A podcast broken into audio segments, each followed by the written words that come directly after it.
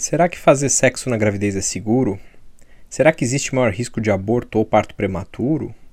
E no pós-parto? Será que existe mesmo a quarentena? Será que após o parto normal o retorno à vida sexual é pior que no do parto cesáreo? Confira essa e outras respostas no episódio de hoje. Olá pessoal, sejam bem-vindos ao meu podcast.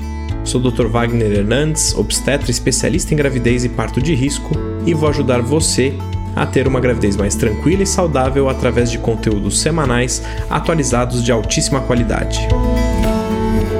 Bom, pessoal, então no episódio dessa semana a gente vai falar um pouquinho sobre sexo na gravidez.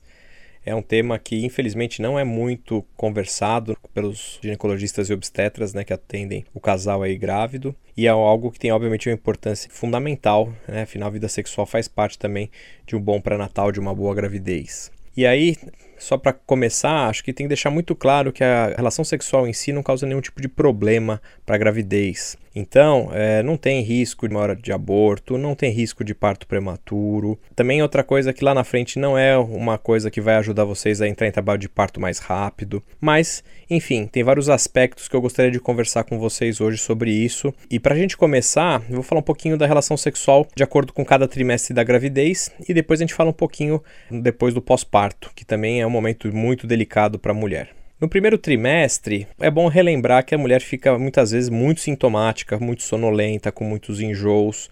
Então, geralmente não é um momento de muito ânimo, de muita disposição para ter relações sexuais. Às vezes essa mulher vem usando também, por exemplo, progesterona via vaginal, algum outro tipo de óvulo vaginal, medicações via vaginal, que acabam modificando um pouco a secreção e obviamente isso deixa a mulher desconfortável também em pensar em ter uma gravidez. Outro ponto que deve ser lembrado é que as mamas ficam muito mais sensíveis, então na hora da relação, se for ter relação, tomar esse cuidado, né? Pedir pro parceiro tomar cuidado para não ficar apertando, não ficar é, incomodando, porque isso pode ser bem desagradável e eventualmente pode até ser um motivo de fuga de uma relação nessa, nessa idade gestacional mais precoce. O que tem que ficar muito claro é que a relação sexual ela não causa nenhum tipo de aborto, tá bom? Então não tenham esse receio. Mas eu sempre aviso as minhas pacientes que às vezes na hora da relação, o impacto do pênis às vezes no colo do útero, que é a fechadura do útero, pode eventualmente promover algum micro sangramento sangramento ali da região, que não tem absolutamente nada a ver com a gravidez, não coloca a gravidez em risco, mas obviamente esse sangramento pode se exteriorizar e assustar vocês. Então, toda vez que vocês tiverem relação e tiver algum micro sangramento, pequeno sangramento até 48 horas da relação, pode ser que tenha sido essa a causa. E aí vale a pena conversar com seu médico para se certificar disso, se tem algum outro cuidado a fazer, mas geralmente é isso. Então, assim, primeiro trimestre é liberada a relação sexual, mas lembrar que eventualmente a mulher não vai ter nenhum tipo de disposição para isso, e isso tem que ser obviamente sempre respeitado.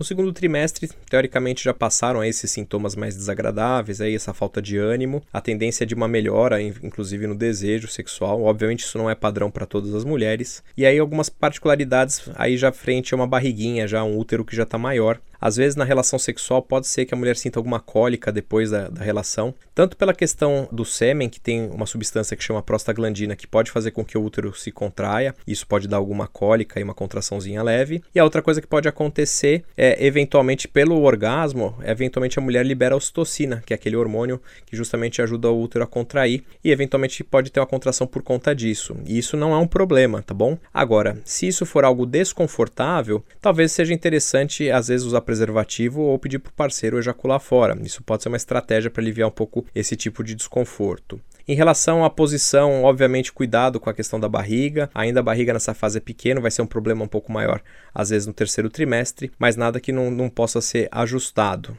E no terceiro trimestre, aí justamente é isso, a questão é a barriga que pode eventualmente trazer algum tipo de desconforto. Outra coisa que é, é, mito, é um tabu aí, na verdade, muitos maridos têm medo de na hora da relação sexual acertar o bebê ou que o bebê pudesse estar presenciando o ato sexual em si e tem um pouco de receio de ter relação com a sua, com a sua esposa e com a sua parceira. A gente respeita, obviamente, essa ideia, mas tem que deixar isso muito claro de que isso não existe, né? Que não existe nenhuma chance do parceiro acertar o bebê na relação sexual, o bebê está extremamente protegido dentro do útero. E também o bebê, teoricamente, não tem consciência de nada, mas obviamente isso também tem que ser respeitado, né? Do mesmo jeito que o marido tem que respeitar a esposa, às vezes com falta de desejo ou desconfortos por causa de posição.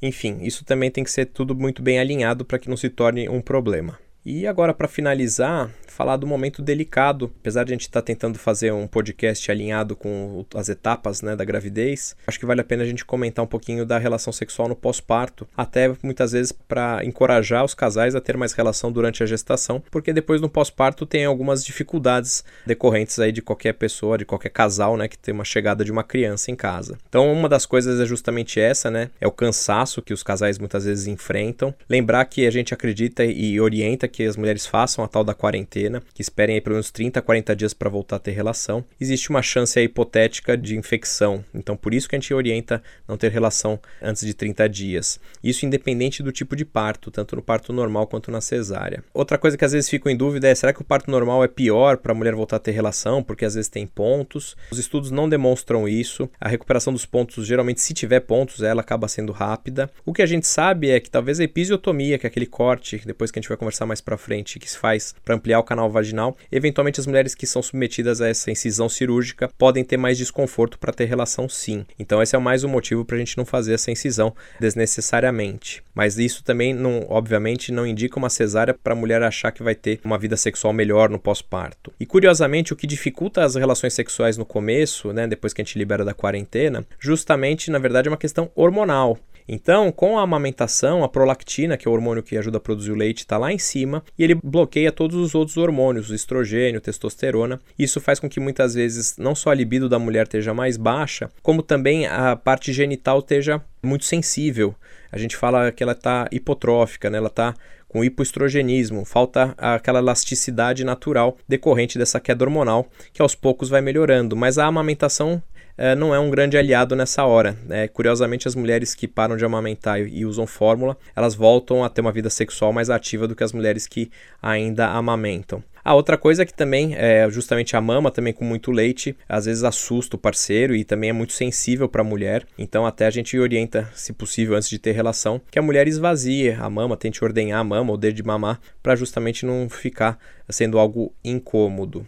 Outra preocupação no pós-parto é às vezes a mulher fica com medo de ter relação, não só a mulher, mas o casal, pelo risco de gravidez. Então, por isso que é muito importante, antes de voltar a ter uma vida sexual, muitas vezes discutir com o obstetra qual vai ser aí o planejamento de prevenção de filhos, talvez às vezes associar algum método além da amamentação. Às vezes a amamentação por si só poderia ser um bom método, mas a gente sabe que isso falha. Ficar alerta muitas vezes à depressão pós-parto. Às vezes a mulher não tem desejo sexual porque ela está deprimida, ou o marido também pode estar na mesma situação. E lembrar que muitas vezes, mesmo buscando tratamento, se a gente usar algumas medicações, essas medicações podem influenciar diretamente na libido do casal, na verdade, de quem está tomando, obviamente, o remédio, e isso pode prolongar um pouco essa dificuldade. Então, o que a gente sabe é que geralmente os casais demoram aí de 3 a 6 meses para retomar uma vida sexual mais ativa, e geralmente pode levar até dois anos para que tenha uma vida completamente normal.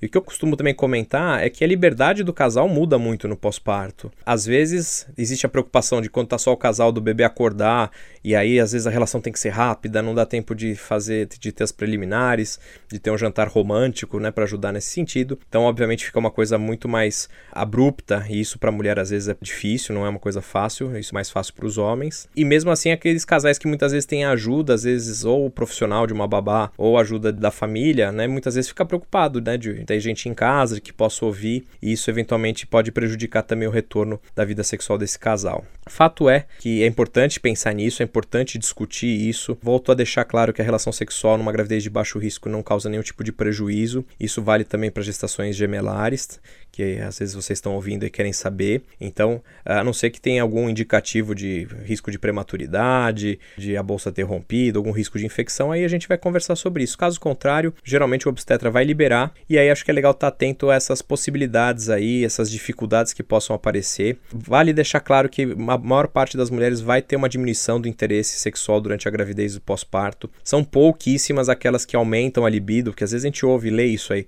nossa, os hormônios da gravidez deixam a mulher mais bonita e mais interessada em relação. Isso não é verdade, isso é uma minoria. Então, Tenha consciência disso. Lembrem-se que a mulher no pós-parto, você mulher no pós-parto, muitas vezes vai estar com o corpo se recuperando aí dos nove meses de distensão. Então as mulheres também se preocupam muito com isso. Obviamente não se a autoestima nem sempre está muito boa. Então tenham paciência, vai melhorar, vai tudo retornando ao normal, mas precisa de tempo. E aí, obviamente, isso cabe ao parceiro também ter essa compreensão, ter paciência e saber respeitar a mulher nessa hora. E fazendo isso, acho que tudo tende a dar certo. Era isso que eu queria conversar com vocês hoje.